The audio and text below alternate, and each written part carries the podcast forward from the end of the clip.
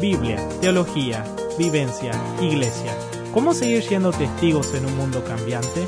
IBA Podcast, Reflexión Teológica para América Latina.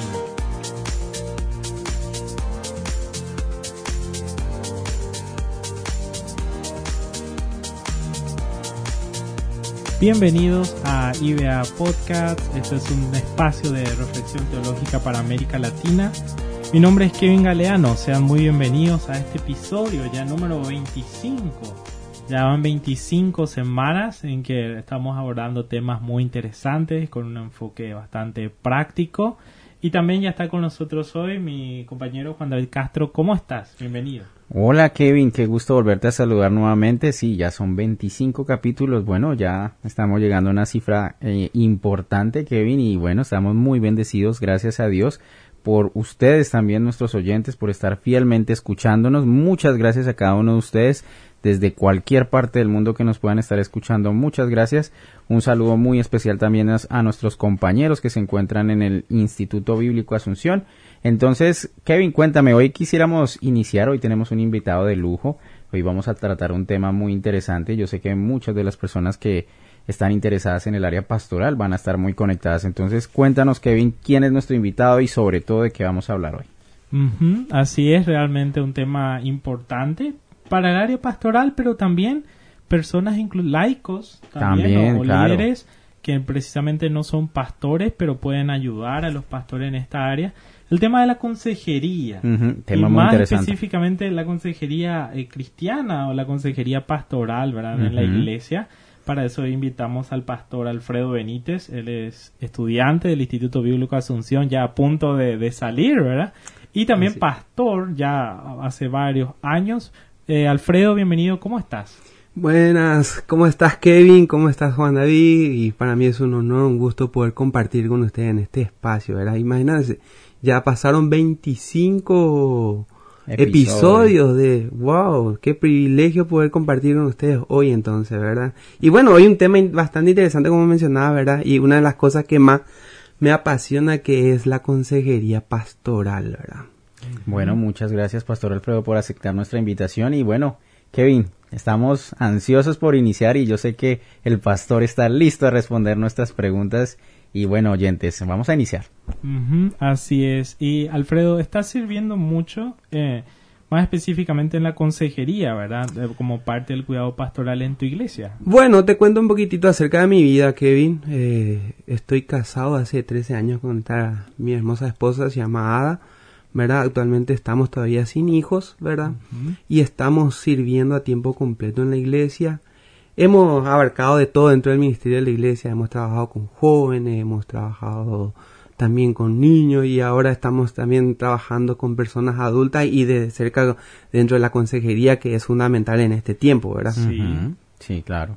Y realmente eh, es muy importante eso en el cuidado pastoral. Y ah, hablando un poco, Alfredo, muchas personas a veces tienen un prejuicio sobre la consejería, ¿verdad? Eh, ¿Cómo percibís vos este tema dentro de la iglesia? ¿Conociste personas así? Es realmente es interesante tu, tu, pregunta, Kevin, y yo creo que muchas personas tienen ciertos prejuicios acerca de la consejería, ¿verdad? Y más todavía de la consejería pastoral, ¿verdad? Yo siempre lo divido en dos partes, ¿verdad? Están los cristianos, ¿verdad? Que eh, dudan a veces en acudir a una consejería pastoral por punto número uno. Usualmente tienen miedo a que el pastor se entere de, de, a lo mejor de la doble moral que lleva por ciertos conflictos. Dos, puede ser que de repente no confíe tanto en la persona del pastor para confesarle ciertas cosas.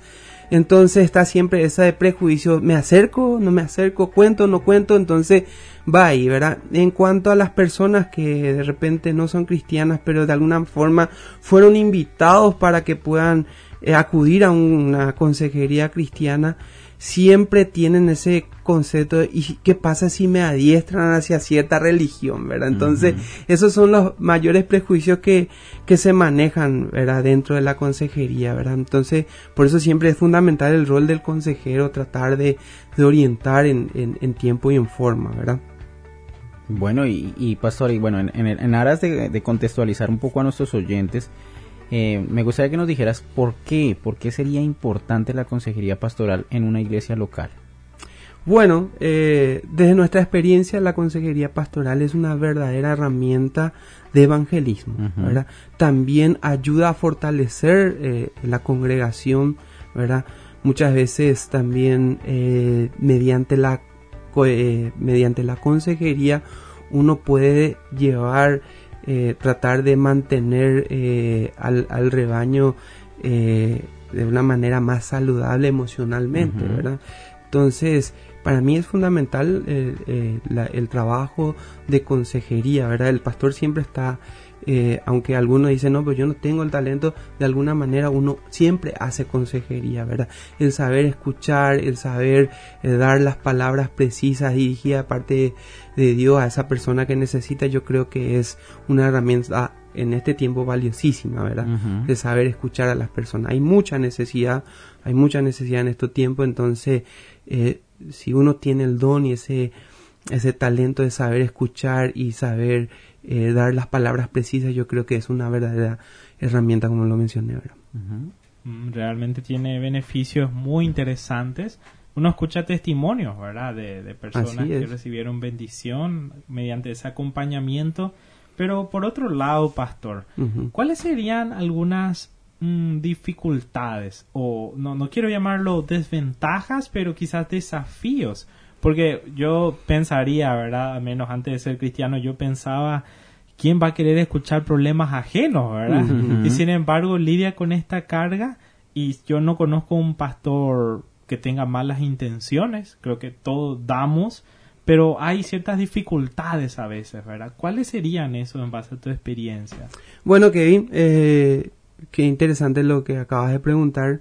Y yo creo que en primer lugar, en primer lugar, si yo me voy a dedicar al trabajo de la consejería, primero tengo que sanarme a mí mismo, ¿verdad?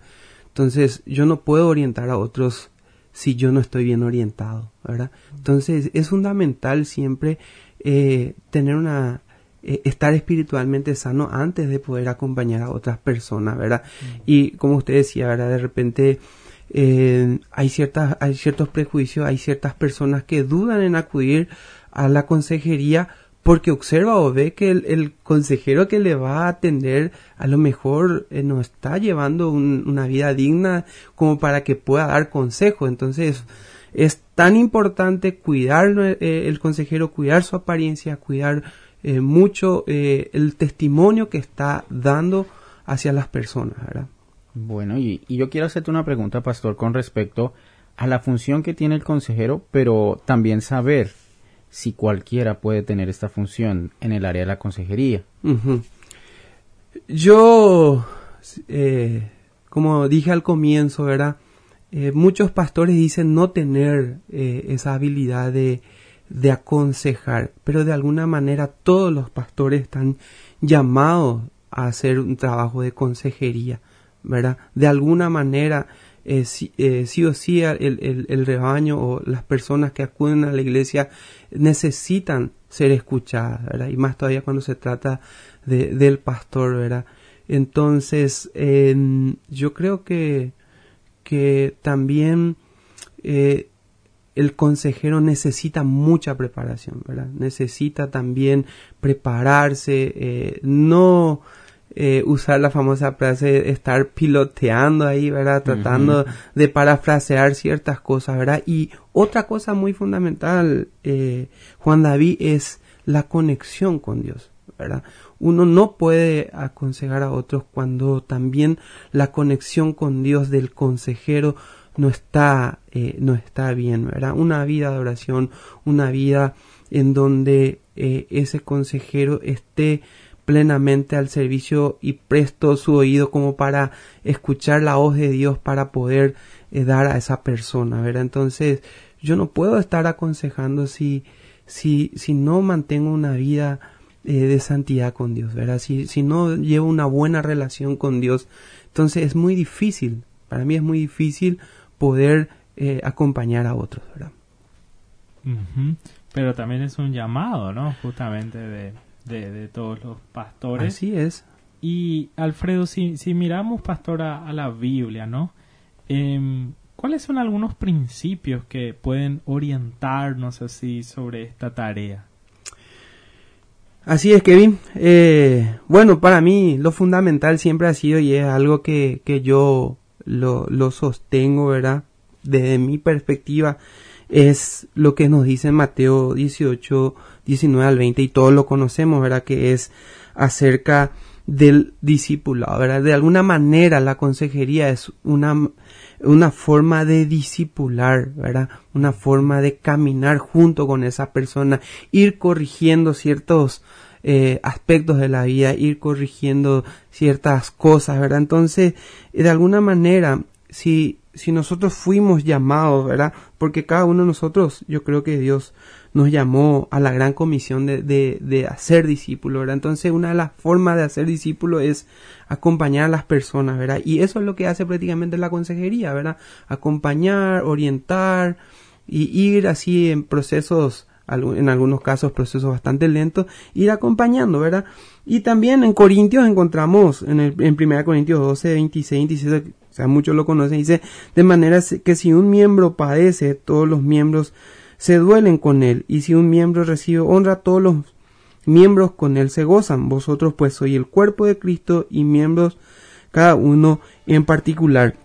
Entonces, ¿qué, quiero, qué te quiero decir? Verá que como miembros de una comunidad, como miembros de Cristo, necesitamos de que no haya dolencias dentro del cuerpo de Cristo, ¿verdad? Y que cuáles son las de aquellas dolencias, quizás los problemas, los conflictos que puedan suceder, ¿verdad? Entonces, mi función como pastor, como consejero es buscar acompañar hacia la sanidad para que dentro de la congregación podamos ir eh, caminando, avanzando cada vez más hacia lo que Dios nos llamó, ¿verdad?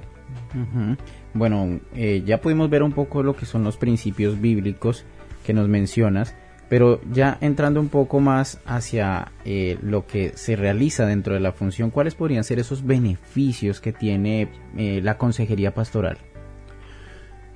Muchos beneficios. Yo creo que hay bastantes beneficios dentro de la consejería, ¿verdad? Y yo creo que también lo mencioné, ¿verdad?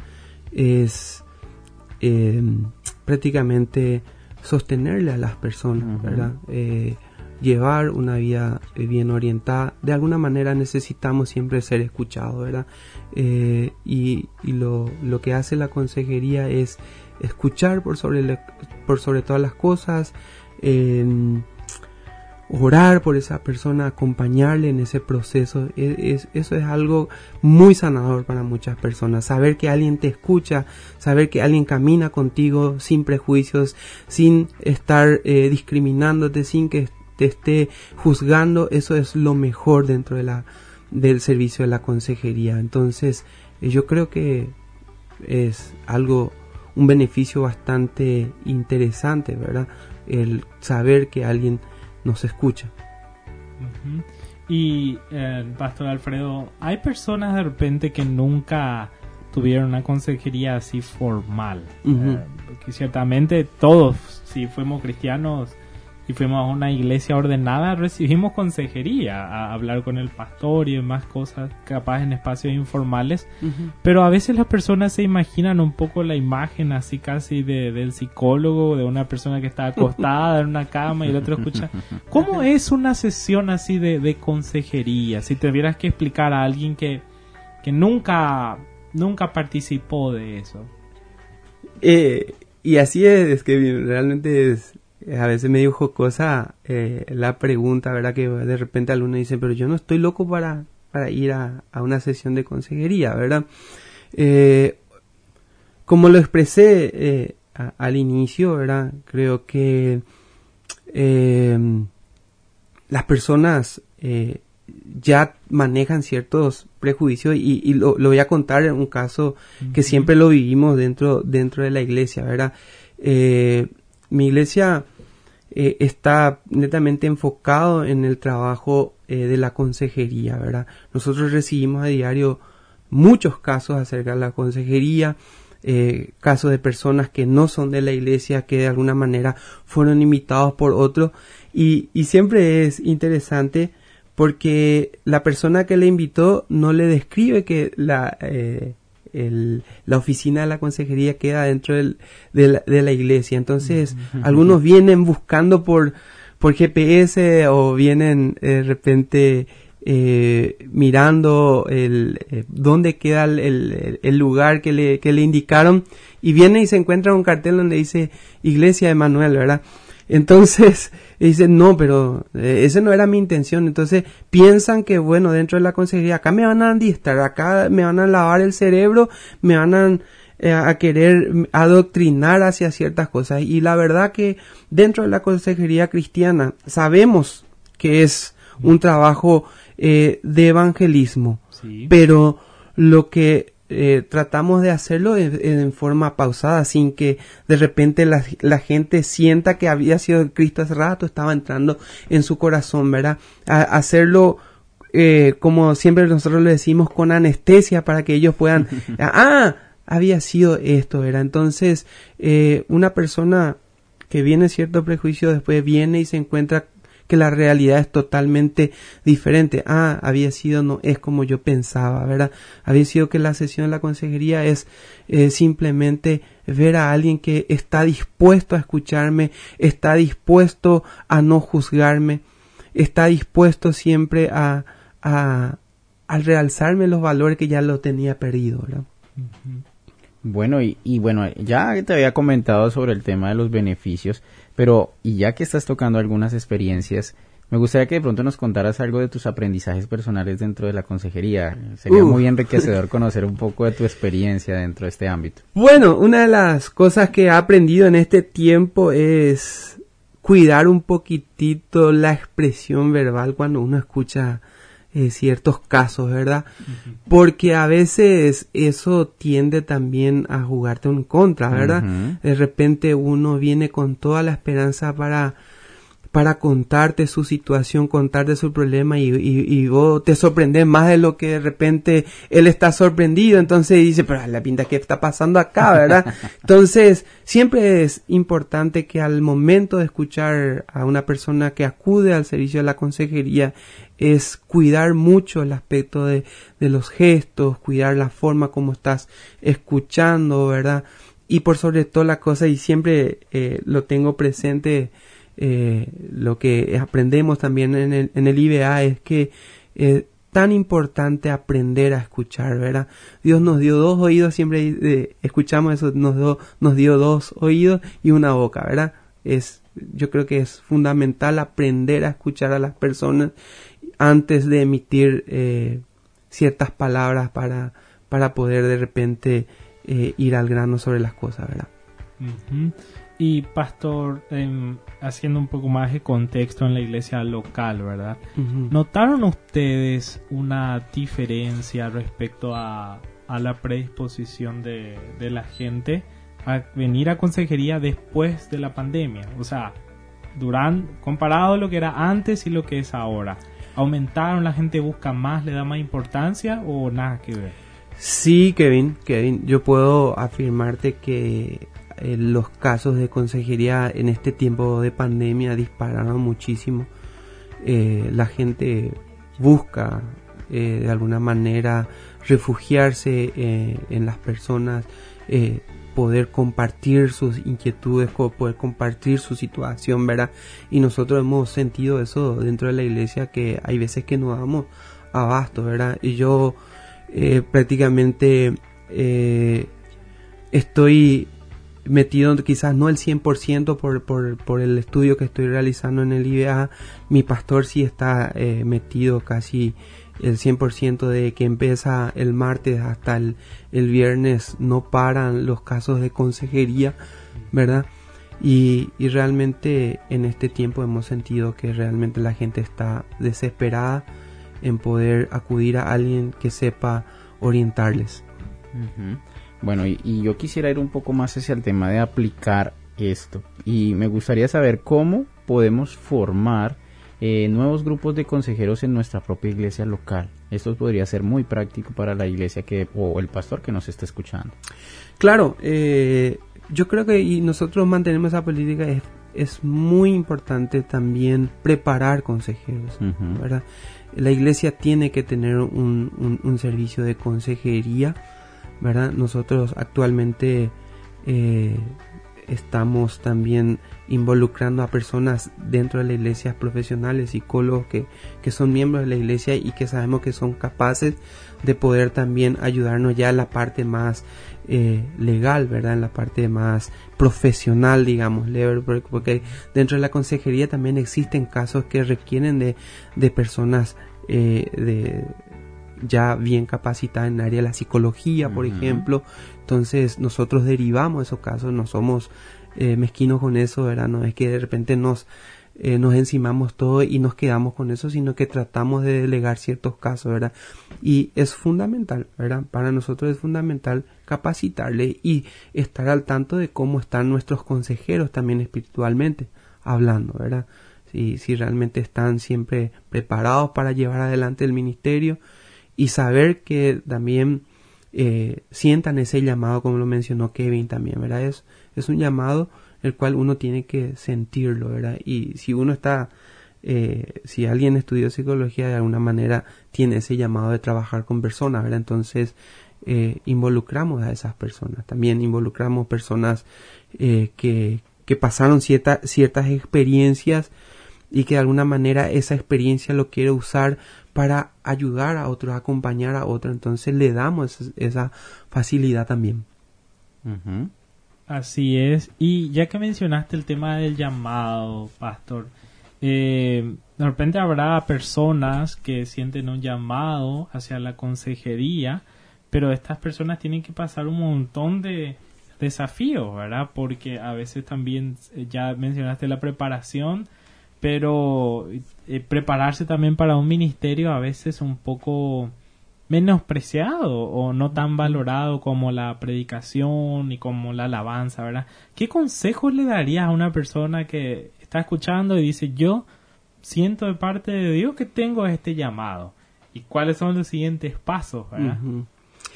Mira, yo creo que, y, y, lo hablo desde el punto de vista de nuestra experiencia, ¿verdad? Y, y acá mi esposa presente también, ella, eh, por ejemplo, me dice, yo pareciera ser que la gente ve algo especial en mí, se acerca para contarme ciertas experiencias o ciertas situaciones.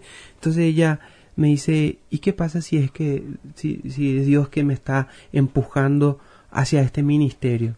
Entonces hemos orado y ella dice, bueno, entonces si vos sentís dentro de tu corazón que Dios te está empujando a eso, necesitas prepararte.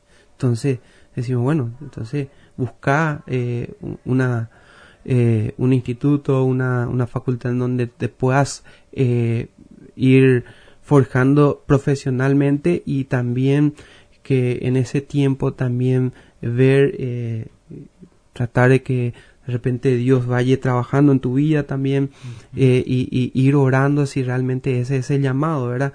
Entonces, aquellas personas que quizás nos están escuchando, de alguna manera, eh, hay personas que ven en ti ese potencial. Hay personas que ven en ti que pueden confiar y se acercan y te cuentan su situación, te cuentan su problema.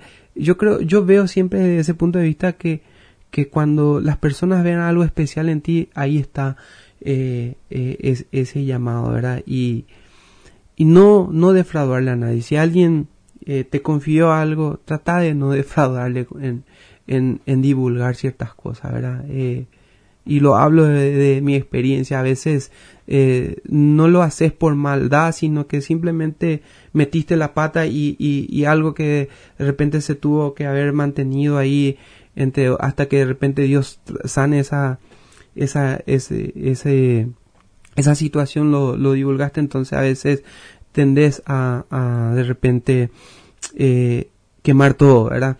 Entonces, eh, es un lindo ministerio, es, es un ministerio que, que tiene un campo bastante amplio y más todavía ahora en este tiempo en donde eh, los conflictos, las situaciones en el pan diario de muchos, ¿verdad?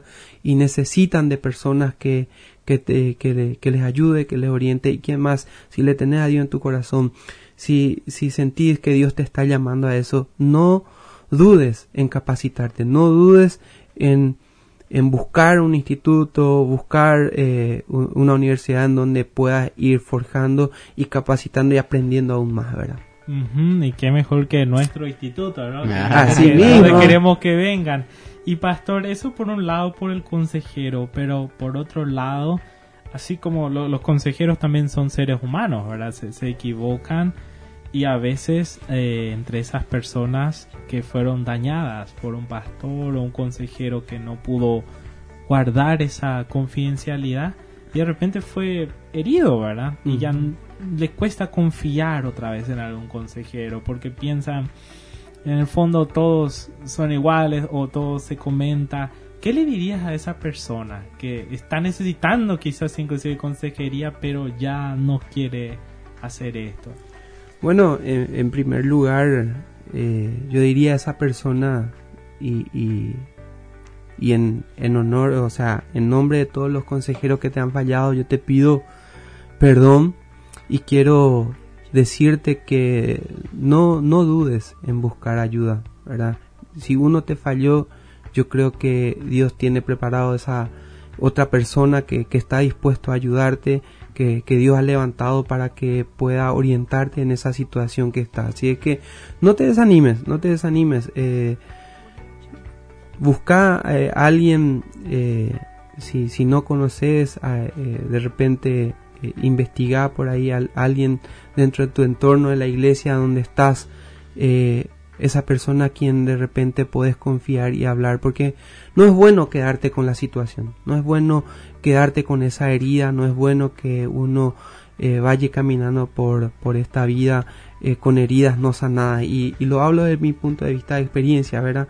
Porque también pasé esa situación, pasé ese, ese mismo conflicto de, de confiar en, alguien, en una situación y sentirte defraudado, ¿verdad?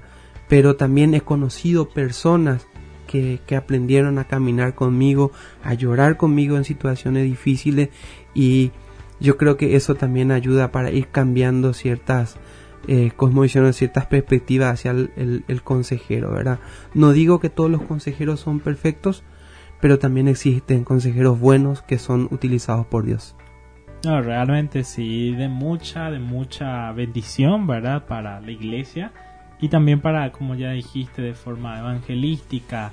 Eh, Pastor Alfredo, muchas gracias por estar con nosotros hoy. ¿Algunos comentarios finales? Eh, simplemente agradecerte, Kevin, Juan David, por la oportunidad que me dan de poder hablar por algo que realmente me gusta mucho, me apasiona, ¿verdad? Y, y que a diario lo estamos llevando en práctica, que es eh, el, el, rol de la consejería dentro de la función pastoral, ¿verdad? Aprender a caminar con las personas, orientarles, capacitarles. Y bueno, eh, gracias por, por, este espacio y la, la invitación. Bueno, gracias Pastor por aceptar nuestra invitación nuevamente, reitero. Muchas gracias a ustedes, mis amigos, por estar escuchando nuestro podcast. Muchas gracias. Les recordamos que pueden seguirnos a través de todas nuestras redes sociales, en Facebook, en Instagram como Instituto Bíblico Asunción, en Twitter como arroba teología-iba y explorar todos y cada uno de los recursos de nuestras páginas web. Entonces mis amigos, será hasta un próximo episodio. Muchas gracias. Adiós, adiós.